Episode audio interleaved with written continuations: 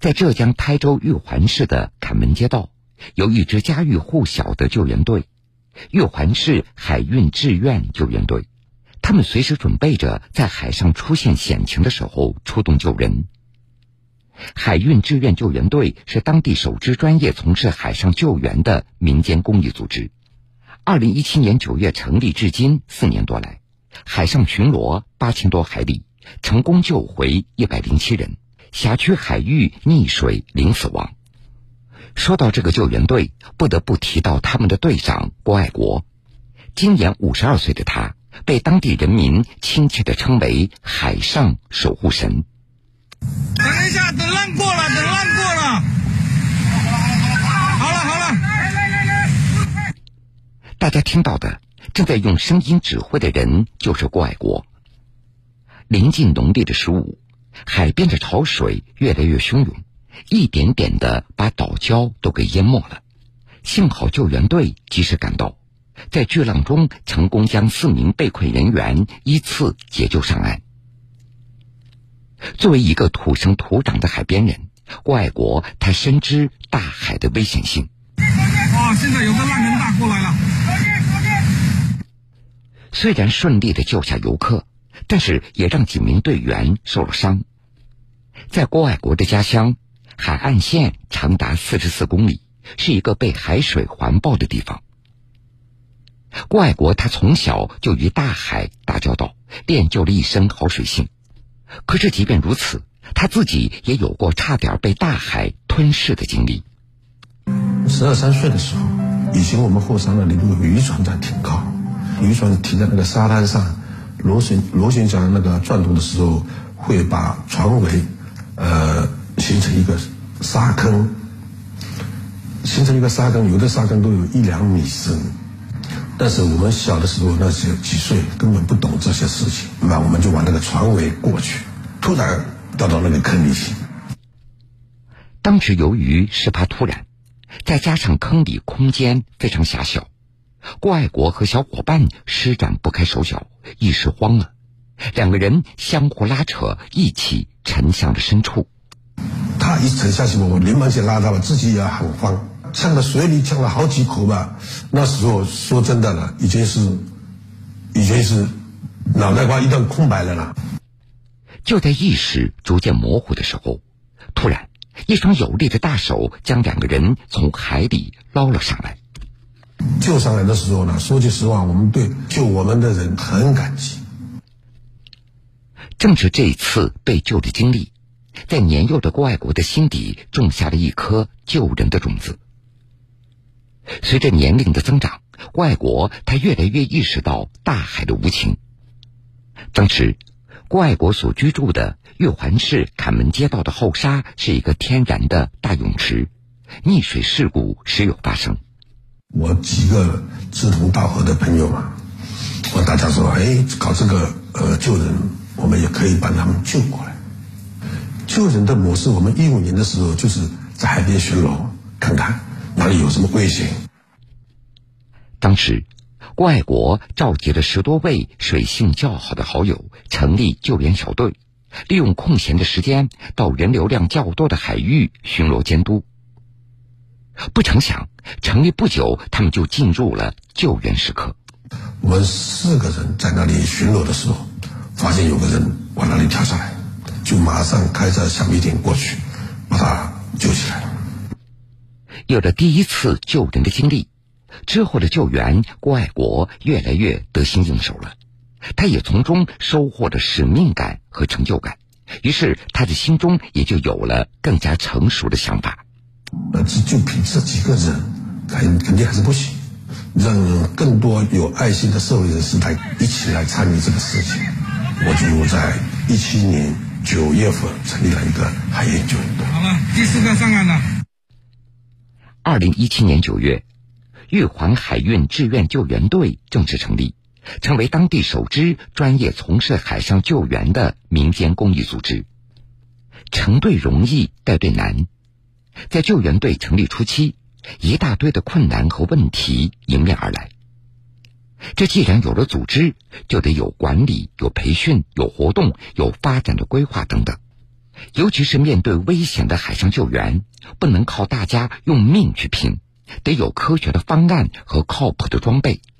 这不，就在救援队成立之后没多久，一位被困在礁石群中的少年，让郭爱国深深意识到了经费以及装备这个横在眼前的大问题。船大，就开不进去。呃，尝试了两三次，最多搁浅了。第二梯队过来的时候，他的呃橡皮艇过来，橡皮艇过来，它是吃水很浅，所以说它就在水面上漂的，所以说它过来就比较方便了。就这样，凭借这些设备，郭爱国和队员一次次从巨浪当中将这些受困人员解救出来。这些是摩托艇，旁边这些是橡皮艇，还有冲锋艇。海上救援不是靠肉搏，要靠装备，甚至我们这些装备要不断的更新。像我家里嘛，至今都是我老婆在管。为了这个救援队嘛，我想买这个装备，那时候他也不同意，不会同意。为什么数额比较大一点，要四五十万，然后没办法，我自己就先向朋友借了呃一部分钱，啊，来买这些装备。一直到快过年的时候，一个朋友的电话打了过来，妻子郭艳芬她才知道丈夫在外面借钱买装备了。啊，快过年的时候，有个朋友电话打过来了，然后说：“哎，老郭欠他一百万没还。”当时把我吓懵了，怎么回事？老郭，老郭怎么欠你这么多钱？他干嘛去了？完了，后来才问出来，他是拿了钱拿去买船了，然后还买了一些救援设备。之前真的不理解，两个人矛盾闹得很很大。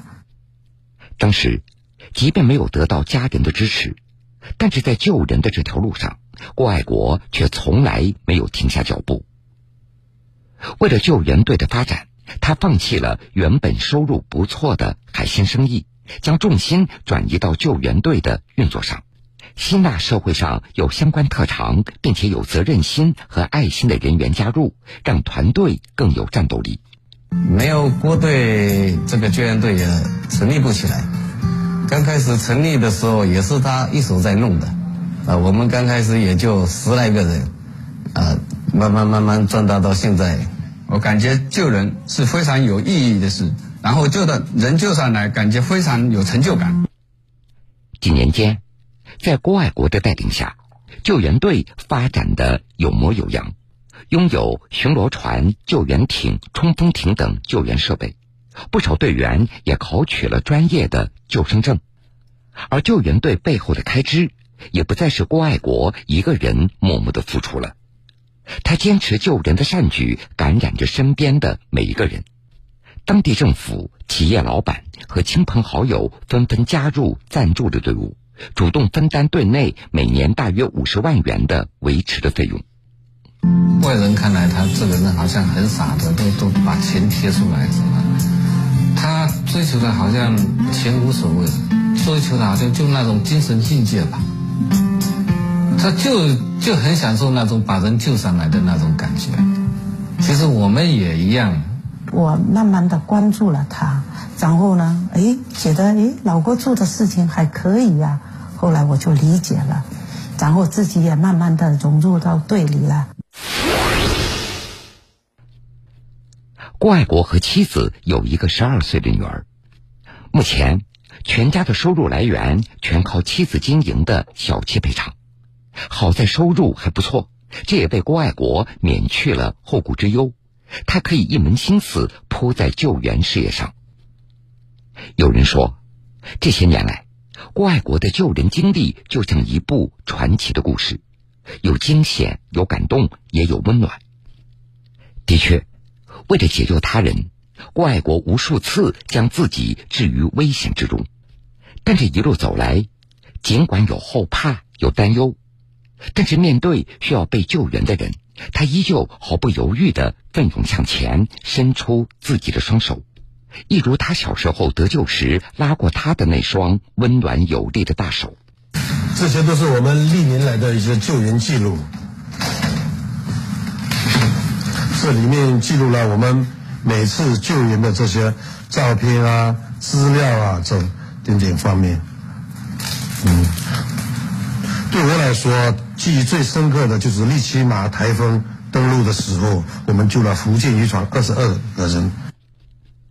二零一九年八月十号凌晨两点，第九号超强台风利奇马登陆以后，玉环市几百艘船只全部进港避风到位。此时，海运志愿救援队接到一个求助电话。一艘福建籍渔船因为螺旋桨的故障失去动力，在码头周边的海域遇险了。船上二十二名船员无法上岸，命悬一线。那时候的路上已经是水满起来，根本是路跟河是看不清楚。我们是一路清障，所以说我们是平时二十分钟的路程，我们是开了两个多小时。那时候我们说句实话，就是。凭着一腔热血，后风力是很大，很大，我们根本没什么考虑，就直接把车开到下面去。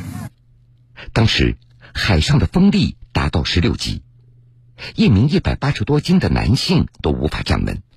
出事渔船随着海浪摆动，无法固定，救援人员根本难以上船进行施救。为了确保安全，大家一边将车靠前停放挡住风。一边将救绳索抛给船员，趁着渔船上下颠簸到与码头平齐的时候，趁机将船员拉上岸。呃，经历经历了这么多救援的事事情，就是说那一次是特别危险。为什么呢？在码头根本没有护栏啊，没有什么防护措施。说句实话，就是说人搞不好就把你吹到海里去。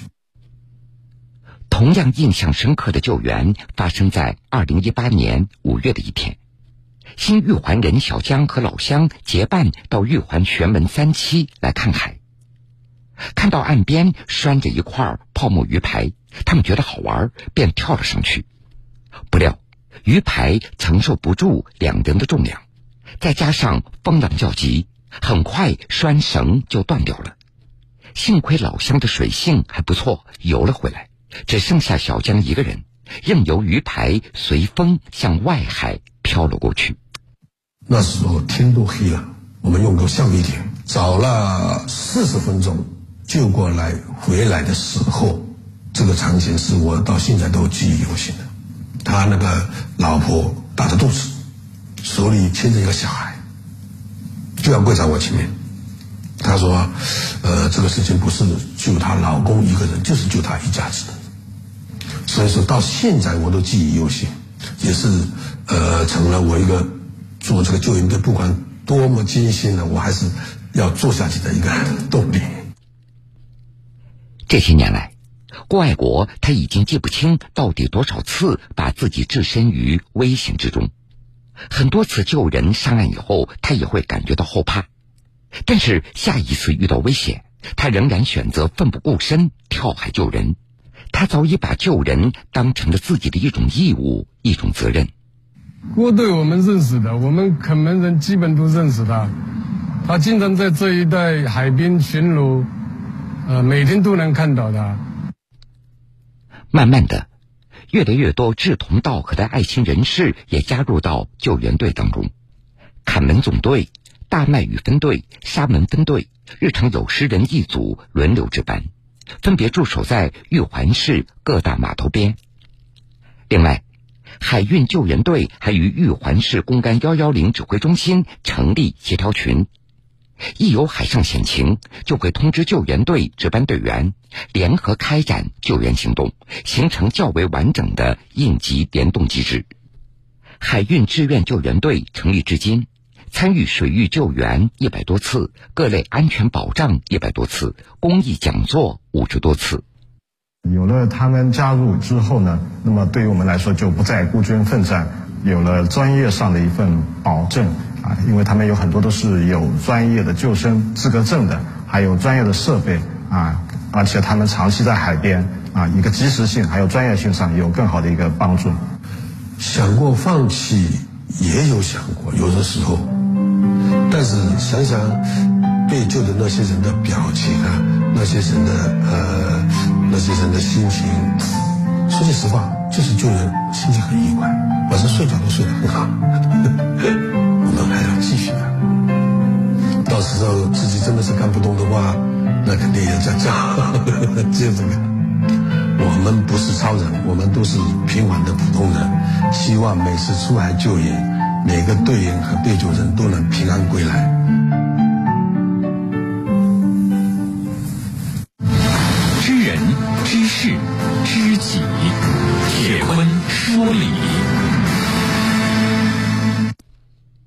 海运志愿救援队，他们所面对的对手那是大海。每一次救援，他们都是在和大海抢人。他们的对手还有周围不理解他们行为的家人和朋友，因为每次跳入大海之前，他们都要面对焦灼的牵挂和心疼的阻拦。但是郭爱国他们不愿意离开这个战场，他们觉得值，因为每一次战役的胜利的奖赏，那都是一条条鲜活的生命。我们常说水火无情。可是有了“外国”这三个字当中的这个“爱”字，情也就有了。那些可能因为意外付出的生命代价也就留下了。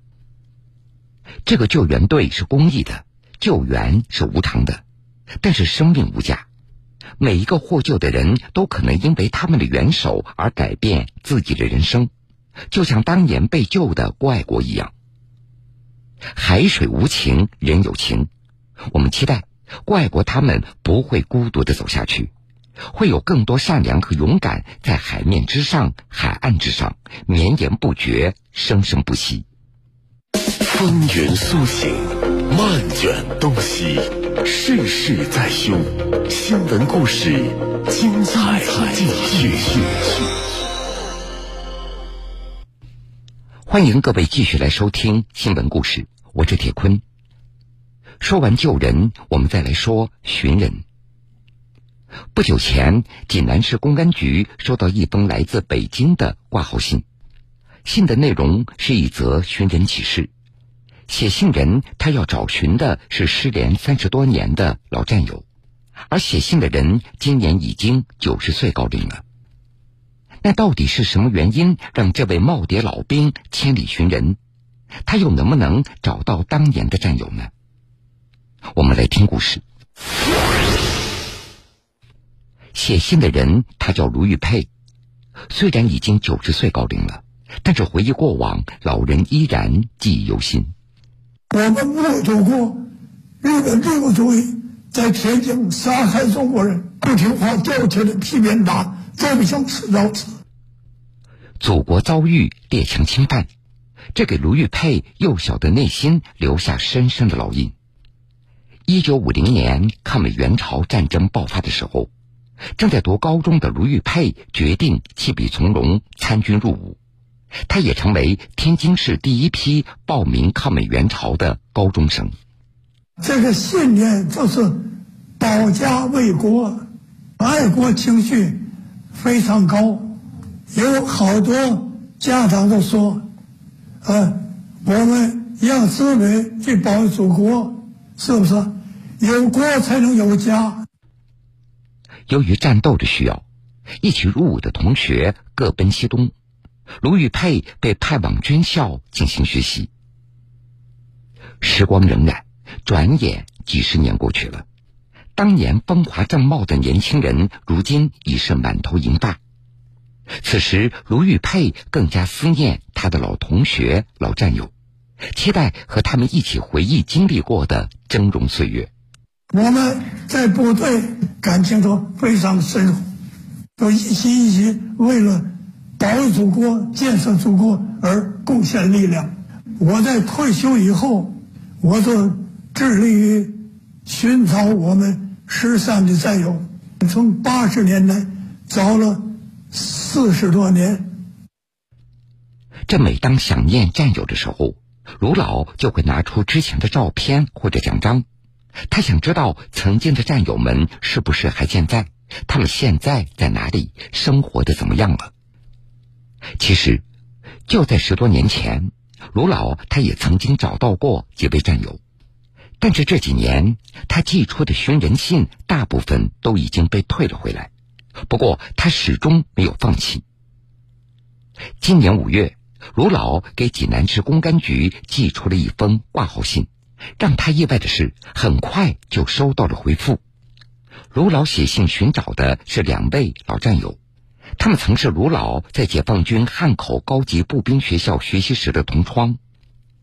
已经三十多年没有联系了，卢老在信中还特别写下：“找到两人的亲属子女也可以。”他是济南军区那个师团的主力，我是北京军区司令部主力参谋。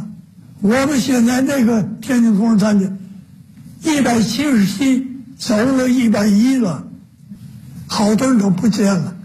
我和他又是六十年前的在同学，又是七十年前一同参军的抗美援战友，这是很有意义的。今年的五月十七号。济南市公安局人口管理支队收到了卢玉佩老人的求助信。一方面呢，我们是为志愿军老战士这种战友情所感动；另一方面呢，结合我们日常工作，我们也觉得这是我们必须完成的一项任务和使命。按照信中卢老所提供的地址，民警并没有找到对应的人，不过大家没有放弃。民警一方面在现有的系统当中继续的查找，另外则到陈峰的老档案室来寻找线索。期间，民警还不断的与卢玉佩老人保持联系，不断校正查找的方向。功夫不负有心人，经过耐心的查找，民警很快有了收获。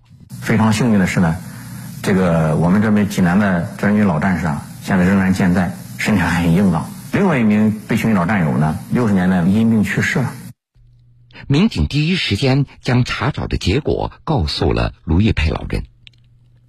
听到老战友还在世，卢老他也很想和对方见一面。为了达成老人的心愿，卢老所在社区的工作人员和济南民警约好了两位老人的时间，通过视频连线让他们重逢。对，专门穿这个旧军服 来见见见老同志。